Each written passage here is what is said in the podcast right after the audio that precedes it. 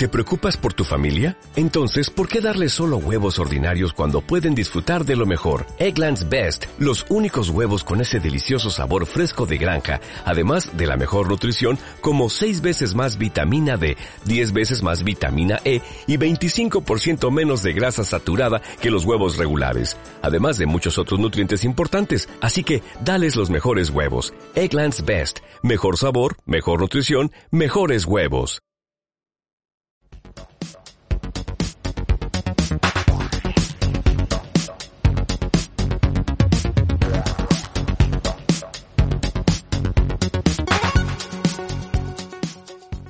Lizeth, nos da mucho gusto tenerte en nuestra institución. Desde ya sabes que tienes las puertas abiertas. Eh, estamos muy orgullosos de que, de que compartamos este espacio en esta mañana. Muchísimas gracias a ustedes por invitarme, de verdad, muy, muy agradecida. Y me encanta que las instituciones educativas estén teniendo en cuenta que, que estos días eh, pues es necesario tener algunos espacios que vayan como, como mediados para poder encontrar respuestas a las situaciones que se puedan estar presentando con esto del COVID-19. Totalmente de acuerdo. Y bueno, para los que no conocen a Lizeth Orozco, Lizeth es psicóloga, magíster en psicología clínica, tiene más de 14 años de experiencia en el sector de la psicología, ¿no? Eh, actualmente es docente catedrática de posgrado y pregrado también en una universidad aquí en Barranquilla, ¿cierto? Exacto, ya, ya creo que ahí describiste, este, hiciste un resumen de, mi experiencia. Eh, estamos súper resumidos, pero bueno, este, vienes a hablarnos de un tema súper importante que es la ansiedad en tiempos de coronavirus, pero antes queremos entonces que nos cuentes cómo estás pasando este tiempo de aislamiento.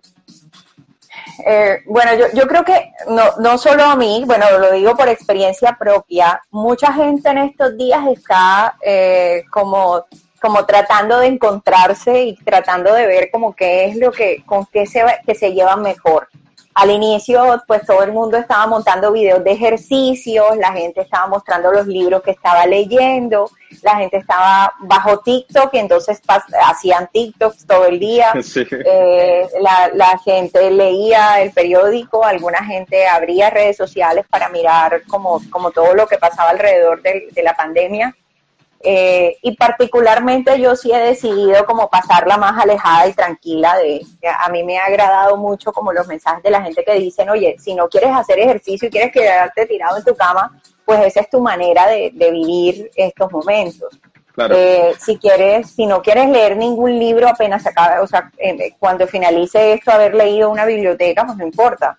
A mí sí me gusta mucho leer porque pues igual es como una manera de uno estar como, como de visualizar y de reorganizarse, de, pasar tiempo, de engancharse con cosas como, como buenas. a veces las personas creen que porque una persona de pronto decide o le tocó estar sola en este tiempo de, de pandemia, creen que es porque está loco o porque le gusta la soledad o por no sé otros factores, cuando también es normal que así como muchas personas estamos en familia, algunas personas no pudieron estar, eh, no, o sea, pues no pudieron viajar a sus pueblos en este tiempo de pandemia, eh, no pudieron regresar a sus ciudades natales de pronto y les tocó quedarse encerrados. Ya estamos en la cuarta temporada, creo, de, sí, ¿cómo le da la cuarta?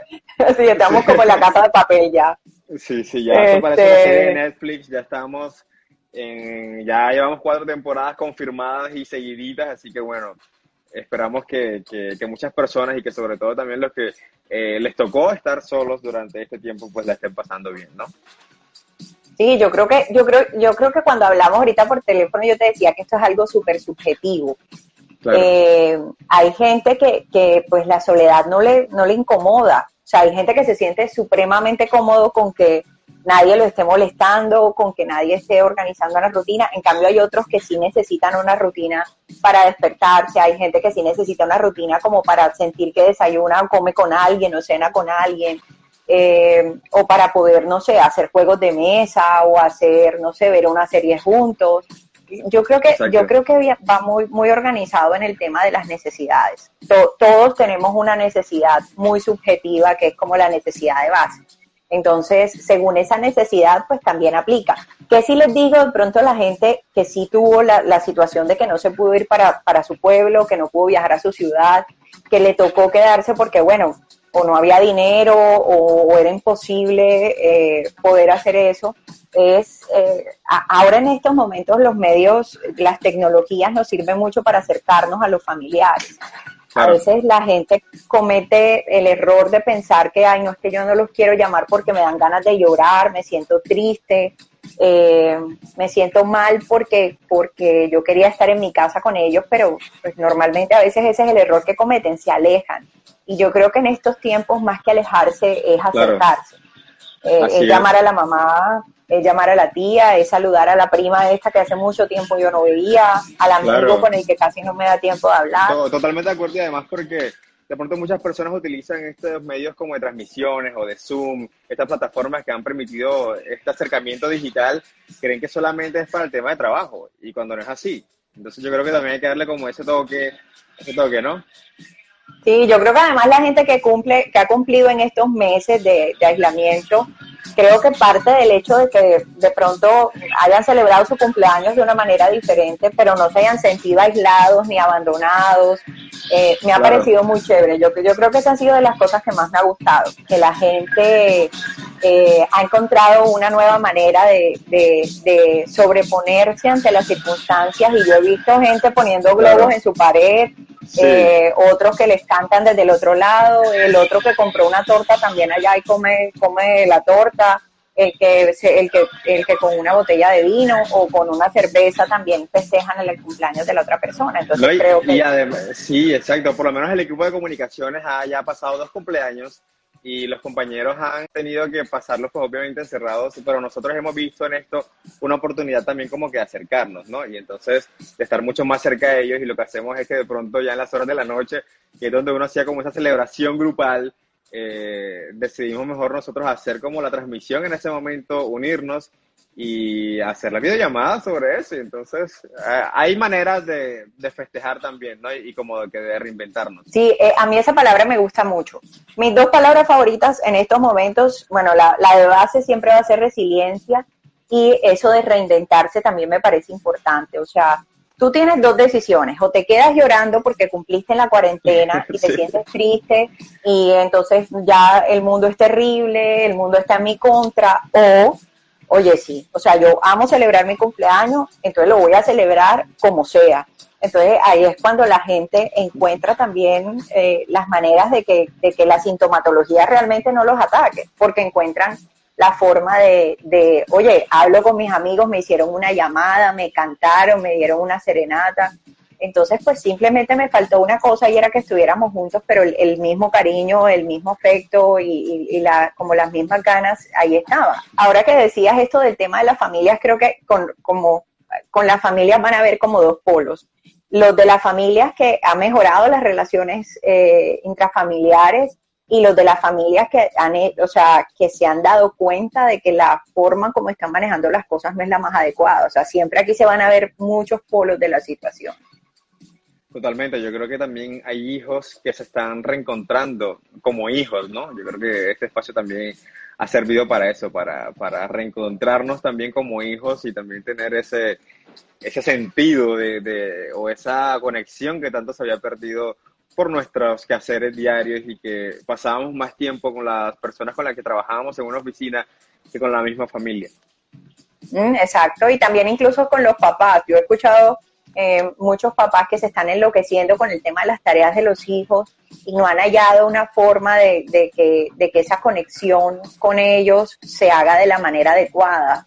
Eh, mientras que hay otros que estos lo han utilizado como un tiempo para recordar cosas pasadas, para divertirse, como para, para poder aprender y, y para, para como poder evolucionar en algunos temas de, sobre todo académicos. Bueno, Lizeth, ahora sí entremos en materia mientras los demás nos van comentando cómo están pasando este tiempo de aislamiento y hablemos un poco de la ansiedad en tiempos de coronavirus. Creo que mucha gente no entiende qué es la ansiedad o, o cómo sé que lo que me está pasando es ansiedad. Mucha gente no sabe qué es eso, entonces no sé si empezamos por ahí como que definiendo o dejando claro qué es el término y ya luego seguimos. Claro que sí, mira. La ansiedad es, es un conjunto de síntomas eh, y un conjunto de signos que eh, se relacionan con una situación que el ser humano no puede manejar. Normalmente la ansiedad está muy relacionada con, con, algunas circunstancias de las, que, de las que no tengo conocimiento o que aunque tenga conocimiento, en algún momento mentalmente no me siento con las habilidades para poder sostenerla. Porque hablo de signos y síntomas? Hay unos signos que son como, como algunas señales y ya los síntomas son ya la, parte más fuerte de la ansiedad, que esa sí le lleva a la persona a sentir, ok, esto puede ser un, un episodio de pánico, esto puede ser un episodio de ansiedad. O sea, dentro de la ansiedad hay un conjunto de, de, de, de trastornos aislados, o sea, aliados, el trastorno de pánico, el trastorno de ansiedad generalizada, eh, hay episodios de pánico, hay, hay, hay muchos, muchas características clínicas en medio de ella. La ansiedad es también como una respuesta del organismo eh, frente a algunas situaciones. Cuando la ansiedad se sale de control, ya ahí sí estamos hablando de que puede ser o un episodio o puede que ya se esté transformando en un trastorno. Eh, la ansiedad eh, e-, es algo que nos ayuda a saber, por ejemplo, también como a, evolucionar en la forma como podemos adaptarnos a las situaciones. Por ende, entonces también hablando, como relacionándolo con el tema, al inicio cuando todo esto empezó, pues era normal que nosotros nos sintiéramos ansiosos. Es más, la ansiedad era como un primer paso para poder elaborar como, ok, ¿qué, ¿qué, está pasando? ¿Cómo así que hay un virus? ¿Cómo así que está muriendo gente? ¿Cómo así que, que, que esto se agravó? ¿Cómo así que no vamos a salir de nuestra casa? Entonces era como ese primer estremezón, eh, eh, por así llamarlo, emocional, que habla eh, sobre una circunstancia que se sale del control de la persona y que definitivamente la, la pone como en entredicho de qué es lo que se supone y cómo debe reaccionar frente a. Sí, de hecho creo que todos vivimos ese episodio, ¿no? Cuando, cuando ya el presidente dijo, a partir de este momento nadie sale de sus casas y todos estábamos como pendientes al televisor y nos damos cuenta que esto es real y que no es una película y que, no es como de pronto lo hemos visto a nivel de series, sino que es real. Es, es algo que está pasando, yo creo que en ese momento todos nos choqueamos, como decimos eh, aquí, no sé cuál es, cuál es el término eh, psicológico, pero, pero todos quedamos en shock en ese momento y no sé si eso también tiene que ver como con la, con la ansiedad y, y si lo sufrimos todos en ese momento.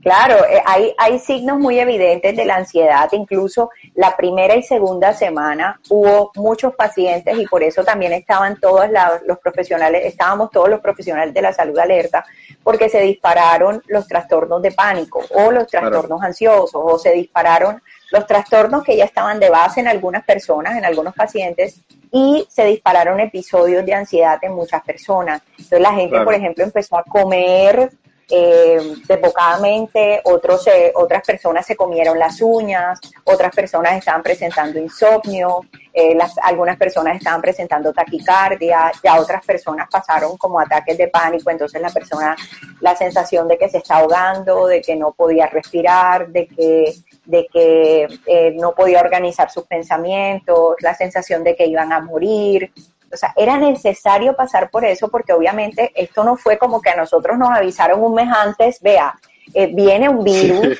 eh, no van a salir de su casa, no van a poder, no, esto fue un día así, ya, yo, un viernes fui al consultorio y el domingo, lunes o algo así hicieron la locución y no, mire, ya nadie puede salir de sus casas, entonces, claro, uno queda como, ah.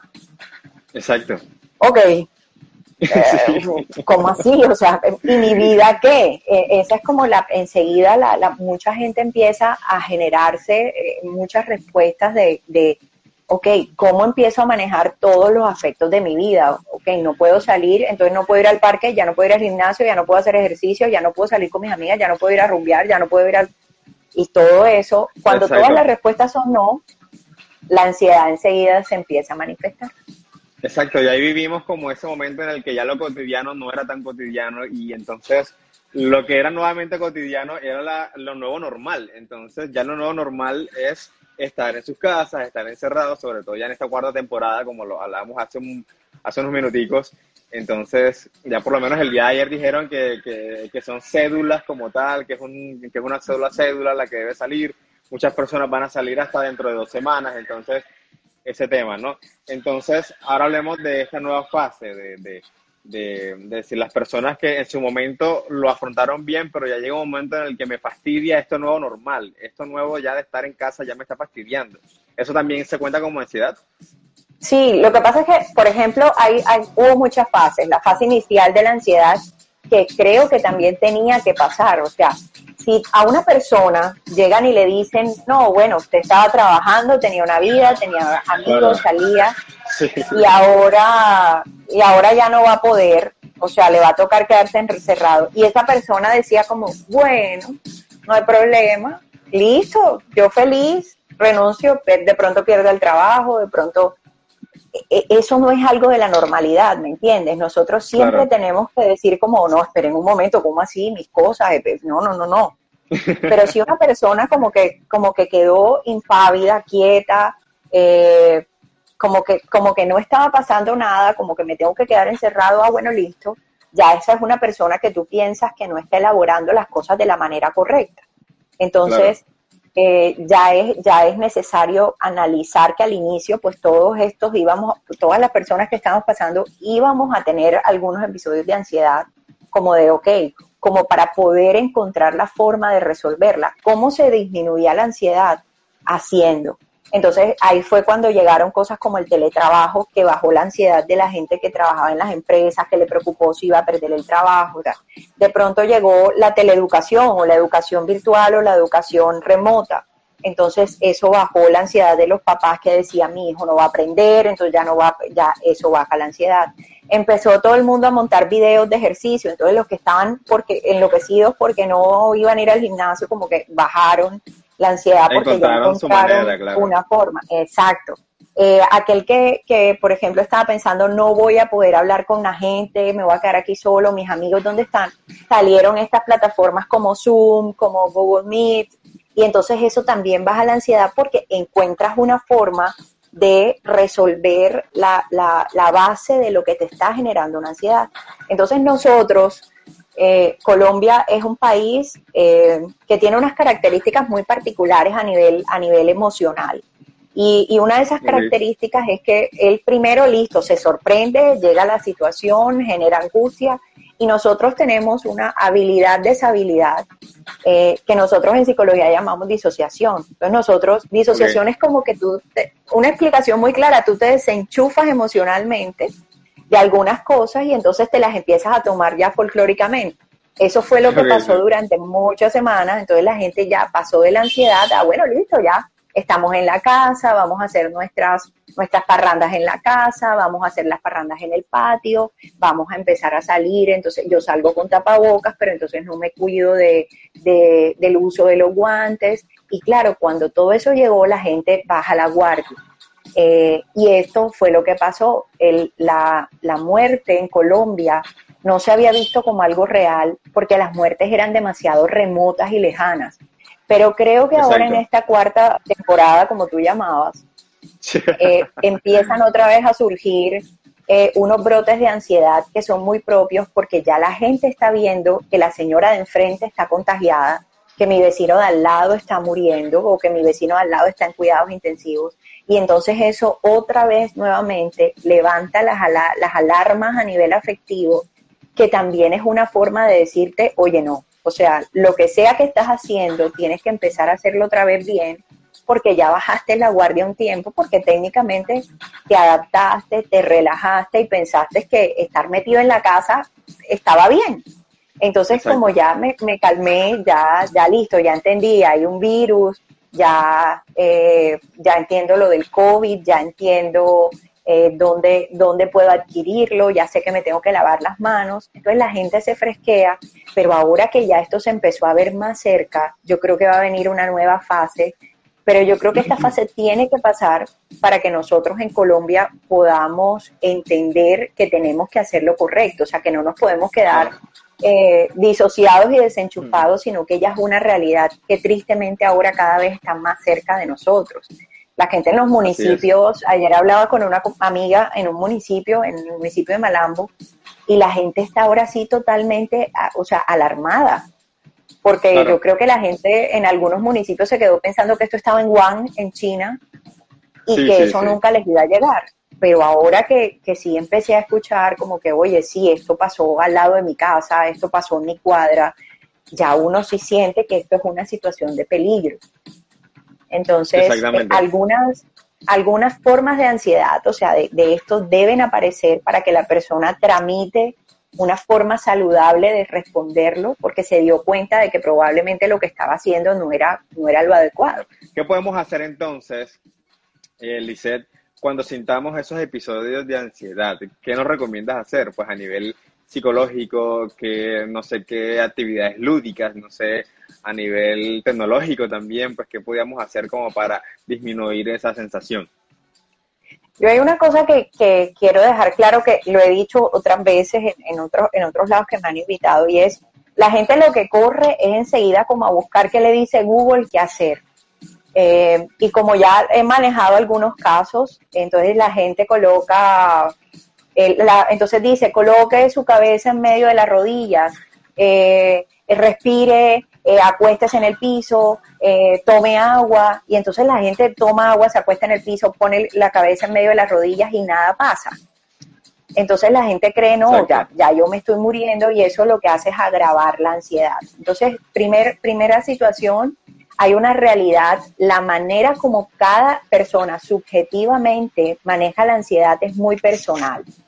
Eh, hay personas que eh, se encargan de, de, ok, el ejercicio le sirve, bailar le sirve, respirar, hacer ejercicios de respiración. Ahora el mindfulness está de moda, entonces la gente empieza a repetirse eh, algunos mantras muy personales. Entonces yo soy, yo controlo mi, cabeza, yo controlo mi cuerpo, controlo mis pensamientos y a eso algunas personas les sirve.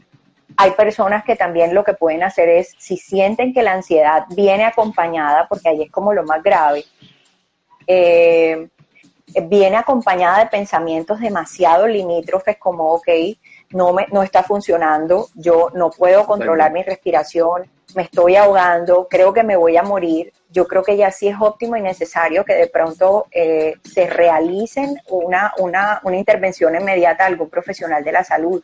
En estos momentos muchas universidades y, muchos, eh, y muchas instituciones educativas tienen abiertas las oficinas de bienestar universitario en caso de que se requiera atender unas situaciones específicas. Entonces eso también puede ayudar de pronto a los estudiantes que están viendo en este momento eh, el en vivo y es tratar de buscar ayuda en la manera de, de, poder responder de manera más óptima. Hay gente de que qué le sirve, no, yo voy a hablar con un amigo y eso me sirve para calmarme, ok, llame a su amigo. Hay personas que le sirve, me voy a acostar en el piso o voy a tomarme un vaso de agua con, con azúcar. Entonces, aquí lo importante es tratar de que en el momento usted pueda regular las sensaciones físicas que son las que más angustian cuando la gente siente que tiene el corazón acelerado y que casi escucha su corazón en la cabeza, la gente se angustia mucho porque siente que no, que, es horrible la sensación de escuchar tu corazón casi como en los ojos, en la cabeza. Y entonces tienden a que, a que no saben qué hacer. Lo primero es tratar de regular los, los síntomas físicos para que ya luego los síntomas ya de pensamiento o lo que aparece a nivel de pensamiento pueda como disminuir, disminuir las cosas. Si usted siente que estos, estos episodios de ansiedad están llegando porque usted está leyendo muchas cosas, está viendo mucha información que no es de utilidad, creo que lo mejor que usted debe hacer es sentir que puede, debe alejarse de las redes sociales. creo que se llenan de estrés primero. Buscar en Google si me siento así o me siento asado, creo que no es lo más recomendable porque, de hecho, pues si uno siente un dolor de cabeza y busca por qué tengo un dolor de cabeza, lo primero que le va a salir es cáncer y eso creo que lo que va a hacer es que la persona se sienta mucho peor.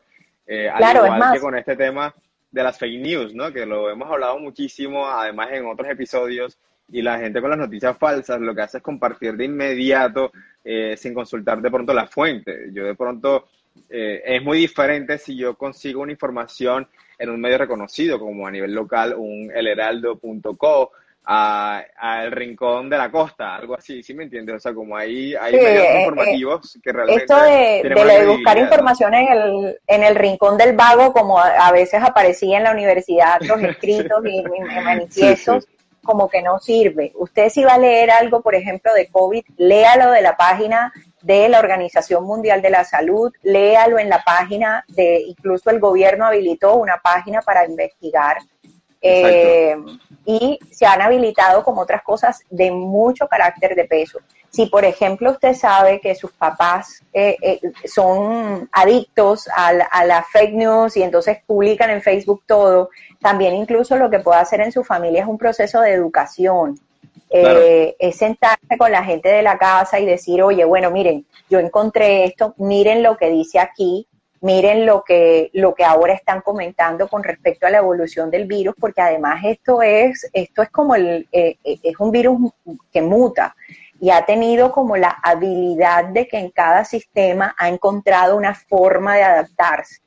Eh, y eso lo que nos hace es que entonces nosotros tenemos que siempre ir por encima de él para poder eh, lograr estar lo más protegidos posible. Claro, muchos estudiantes cuando se vieron expuestos a, a este tema de la virtualidad y que todo iba a ser virtual, entraron también como en esa ansiedad y de pronto algunas personas o algunos estudiantes de la comunidad ICHA no han superado ese tema. Entonces, no sé qué de pronto que pueda recomendarle, teniendo en cuenta que estamos hablando también de la relatividad eh, y que de pronto en algunos puede funcionar y en otros no. ¿Qué le podemos recomendar a estos chicos que se enfrentan a ese tema virtual y que todavía ha sido un reto para ellos? Ok, yo he escuchado en los estudiantes como las muchas caras de esto. Una es, bueno, descubrí que yo, pues para esto de la virtualidad no es mi fuerte, entonces me quedé enganchada en el temor porque yo soy mejor en clase levantando la mano y diciéndole al profesor, oiga, profe, yo sé la respuesta. Sí, a lo tradicional, porque yo siento que en esto no, no avanzo, no entiendo, no, no, no, no encuentro como la forma de, de, de, sentirme bien. Yo, yo soy más a lo presencial, a sentir que tengo un profesor ahí que me responde. Entonces muchas personas se quedaron enganchadas en esto y no han pensado que en la virtualidad esto lo pueden seguir haciendo. Las plataformas que están en este momento ubicadas dan la opción de levantar la mano, dan la opción de que el profesor pregunte, dan la opción de que uno siga siendo el mismo. Lo que pasa es que ya no voy a estar rodeado de mis compañeros, pero realmente, físicamente, pero por lo menos ahí realmente sí están conmigo. Eh, yo creo que eh, esto incluso ayuda mucho a poder como entender que de pronto mis fortalezas no solamente están en el aula física, eh, creo que ahora esto también a los profesionales de la salud nos permitió ver que no podíamos quedarnos pensando es que yo si no atiendo en mi consultorio no, no, sino también pensar que hay otras otras salidas y otro y otros momentos. De pronto muchos de los profesionales del de, de, de eh, acaban de, de acaba de llegar a algo que si lo siguen viendo como un enemigo no se va a volver en un amigo cuando ustedes ya lleguen a un proceso profesional. ¿En qué sentido? En que se supone que eh, esta es la nueva plataforma para poder tener un proceso de ingresos económicos, una plataforma para poder, eh, pues, obviamente solventar dinero. Eh, la gente e, está usando estas plataformas para sobrevivir en estos días económicamente hablando. Entonces, si yo sigo denegándome al proceso, es como si estuviera yendo, o sea, fuera de tiempo de lo que está pasando en el mundo entero, ni siquiera en Colombia. Claro. Eh, número dos, hay mucha gente, que eso también ha pasado, porque el otro día lo escuchaba, eh, que esto de, de, trabajar desde la casa se vuelve una puerta abierta a algo que de pronto en la institución educativa la gente no tiene cercanía y es a la realidad de mi casa. Entonces, la realidad de mi casa, desde que, desde que no me siento cómodo mostrándola, desde que a veces se pasa mi mamá atrás en la cámara, o desde que a veces entonces mis hermanitos a los que no soporto, eh, a los que no soporto entonces gritan, o entonces me da pena que pase el señor que vende los aguacates, que vende peto, el que vende la fruta, el pescado, porque no puedo lidiar. Y yo sí que les digo, esa es la realidad. Usted en este momento no puede eso es lo nuevo normal. Usted en este momento no puede agarrar un computador e irse a, recibir clases al lado de Buenavista porque cree que allá no va a sonar nada. Es mentira. en este momento esto es una nueva realidad, así como está allá el perro ladra. ¿Qué es? Es tratar de, y eso sí se lo recomiendo a los estudiantes, eh, tratar de encontrar un espacio que sea, o sea, sumamente suyo, el otro día yo miraba una fotografía que me encantó y es un chico en, en su pueblo que sí se pudo ir, pudo viajar, pero obviamente pues está en su pueblo, en el patio de su casa y allá acomodó eh, una mesita con una sillita, eh, pues obviamente debajo del árbol, de, de, un árbol de mango que tiene en su casa, buscó un tablero y ahí en el tablero entonces era como su fondo, su, su pared. Eh, trató de, hizo su set, trató de, incluso mostraron que organizó como a los animales, tratar de ponerlos como lo más lejos posible, los que tenía su mamá ahí. Entonces trató de hacerlo y entonces ya él no está pendiente de que si suena el gallo, de que si que, no puedo mostrar mi realidad porque resulta que esto es. Si algún día usted quiere llegar a ser un muy buen profesional, tiene que mostrar lo que fue sin ningún problema. Hace, justo ayer miraba como algo que em, algo que, ponía alguien hoy en, las redes, y era una, eh, Bill Gates llegó a un restaurante, y llegó a un restaurante y la, le dio la propina a la camarera y le dio cinco dólares.